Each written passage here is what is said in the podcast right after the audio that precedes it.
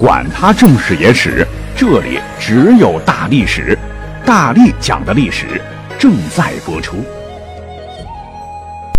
大家好，我是大力丸。最近这段时间比较忙，主要就是三月二十八号，咱们这档打穿有声小说和历史边界的这么一档哈，业界独一份的历史节目就要上线了，一直在筹划这个上线的事儿。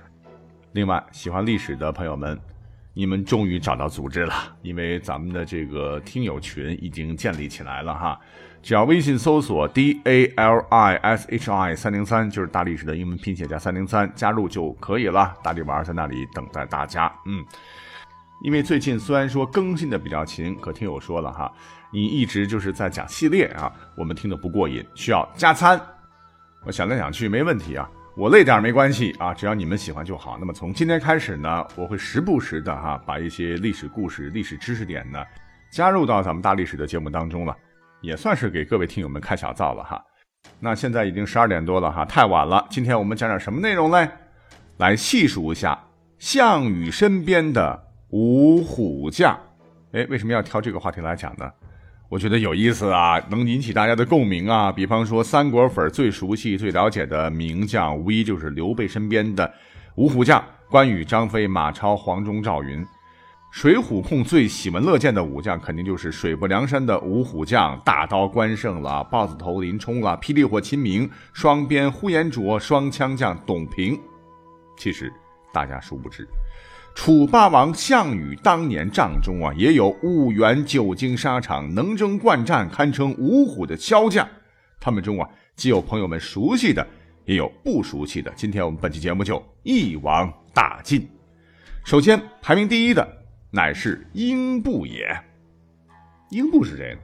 啊，我觉得项羽的五虎将当中啊，最厉害的当属英布，因为这个家伙年轻时曾受过情刑。就是上古五行之一啊，就是脸上刺字儿嘛，所以呢又称为情部。那英布本来呢，他是个默默无闻的小人物，在修建秦始皇骊山陵墓当民夫的时候呢，正好是陈胜吴广发动的起义，他趁机带领一批囚徒民夫逃到长江中游一带，举起了造反大旗。后来呢，就加入了楚国贵族项梁叔侄的起义军。英布应该说是项羽最为依赖的大将了哈，不仅经常充当先锋官，而且帮助项羽做了很多的事情。比方说，项羽展开巨鹿大战时破秦救赵，英布就是主力呀。而当时项羽坑杀大批秦军俘虏，英布是积极参与。再比如，项羽兵发关中，彻底埋葬暴秦，英布呢也是首当其冲。项羽派人暗杀义帝熊心，英布。正式执行者啊！正因为英布既有冲锋陷阵的卓越军功啊，又深受项羽的这个信任，所以他光荣的跻身于项羽分封的十八家诸王之列，当时的封号为九江王啊。可是英布后来他是叛楚投汉啊，再后来又起兵反汉，最终是兵败身亡，这都是属于老生常谈了哈。在这我们就不再赘述了。除了英布之外呢，项羽身边。还有一部，那他就是得黄金千两不如得季布一诺而闻名古今的季布。其实我们巴拉巴拉，季布一生有三个主要身份啊，分别是侠客、勇将和巡使。啊，巡使是什么？巡使就是奉公守法的官吏，说白了就是好官呐。他年轻的时候是。人侠仗义是名震江湖，犹如西汉版的宋江宋公明及时雨啊！经常的仗义疏财，结交江湖豪杰，哎，千金一诺的美谈就从这开始。那么后来，季布参加了反抗暴秦的起义军，成为了项羽帐前数一数二的名将。季布曾经几次打得刘邦是窘迫不堪，找不着北啊！刘邦因此恨透了他，哈，以至于战争结束后，以千金悬赏他的首级。季布呢，在江湖兄弟中啊，这躲藏了好些日子啊。最后，因为夏侯婴啊，那位刘邦身边的名将的帮助啊，最终呢，得到了刘邦的赦免，并被任命为郎中。那么，在为官路上，季布是坚持他的一诺千金的风格，在中央诚心诚意的为朝廷服务，在地方呢，也是心系百姓，一心一意为百姓造福，留下了千古美谈。再讲第三位啊，乃是钟离昧。哎，有人说啊，大力你读错音了吧？不是钟离昧吗？实际上，这个古代发音应该是墨啊，很多人把它读成昧，或者把这个字呢就错读为味道的味啊。实际上叫钟离墨是比较准确的。墨呢，如果去找这个原意的话，就是目不正啊，或者说是昏暗不明之意，完全符合钟离墨的这个特质。一方面，他的眼睛确实有点歪啊；一方面，他一辈子是站错队、跟错人，落了个那样的下场啊。可见这个名字得往好里起啊。那么，作为一员纵横沙场、能征惯战的虎将，哎呀，他和季布一样啊，在楚汉战争期间呢，也给刘邦造成过很多大麻烦。所以在战争结束之后呢，就成了刘邦重金悬赏的战犯。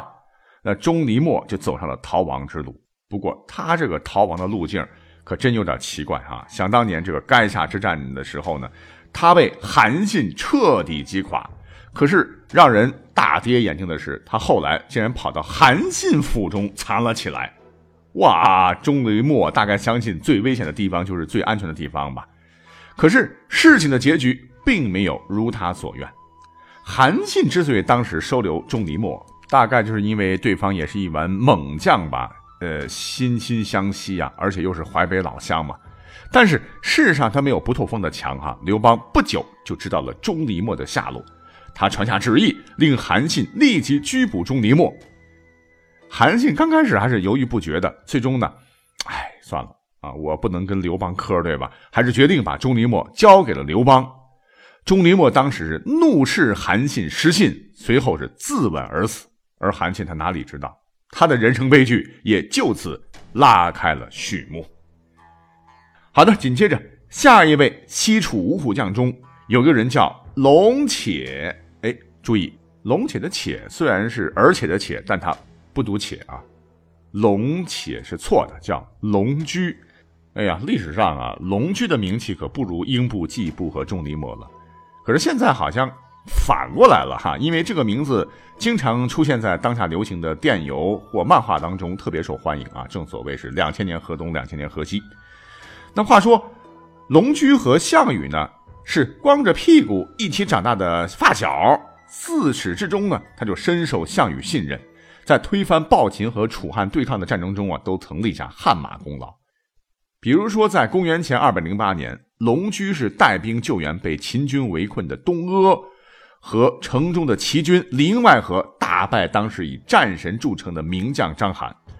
在公元前二百零五年，龙驹受命统帅项羽斥巨资雇佣来的楼烦氏族精锐骑兵，给刘邦集团造成了极大困扰。在公元的二百零四年，英布背叛楚国，然后投了汉。龙驹呢是率兵讨伐叛逆，在淮南大败敌军呢，打得英布抛妻弃子逃往汉营。那再往后，时间到了公元前二百零三年，从来几乎没打过败仗的龙驹和一代名将韩信呢，两个人 VS 了，在一条河系两岸是陈兵对峙，我们的龙驹不幸中了韩信的诱敌渡河和水淹敌军之计，结果二十万楚军溃不成军，兵败如山，龙驹自己也是命运沙场，遗恨青史。以上呢，这是目前。大家都比较熟悉、比较认可的哈，项羽底下的五虎将。可是，在历史上还有一个写手叫做蔡东藩，他写了本《前汉通俗演义》啊，一听这是小说的了。他把项羽帐下的五虎将呢列了这么五个人，一个就是龙驹，还有就是季布、英布、钟离昧，最后一个人大家可能都不熟悉，他叫于子期。说这个于子期呢，就是楚霸王那个自刎的媳妇虞姬的弟弟啊。但是遗憾的是，于子期没有在任何一本史书当中出现过，应该是完全属于虚构的文学形象了。而且我觉得特别好玩的是，虽然虞姬的弟弟于子期与史无据，项羽的同族兄弟中啊，却有一个青年才俊，可以和上面的次元虎将并驾齐驱、相提并论，他就是项生，声音的声。很多朋友可能第一次听到这个历史人物啊。那么说起项氏家族的子弟，大家首先想到的应该是项庄舞剑意在沛公中的项庄，但项庄好像只擅长单打独斗，并不善于领兵打仗。真正有将帅之才的，正是这位项生。他和项佗呀，合称项氏家族的一将一相。那么话说，在公元前的二百零四年，英布是背叛了项羽，从淮南呢向西楚国发起攻击。项生奉命率兵南下迎敌。虽然说英布名震天下啊，项生可不缺阵呢。他和龙驹是密切合作，一举击垮了师出无名的英布大军，打出了楚军的威风，也打出了自己的威名。第二年，刘邦是违背了鸿沟约定啊，命令韩信指挥三十万大军南下进攻项羽。汉军很快攻下了淮河南北的大片楚地。那么就在这危急时刻，项生率领一支劲旅切断敌军，渡河北上，重新收复了淮北地区的大部分郡县，再一次展示了他独当一面的军事才能。可是非常遗憾的是。在公元前二百零三年之后呢，史书上就再也没有有关于相声的记载了啊！不知道这颗将星是否在沙场上已经陨落了，还是后来像季布一样在民间隐藏起来了呢？到现在都是一个谜了。好，讲到这儿，感谢大家收听本期的加餐节目啊！我们下一期拜拜。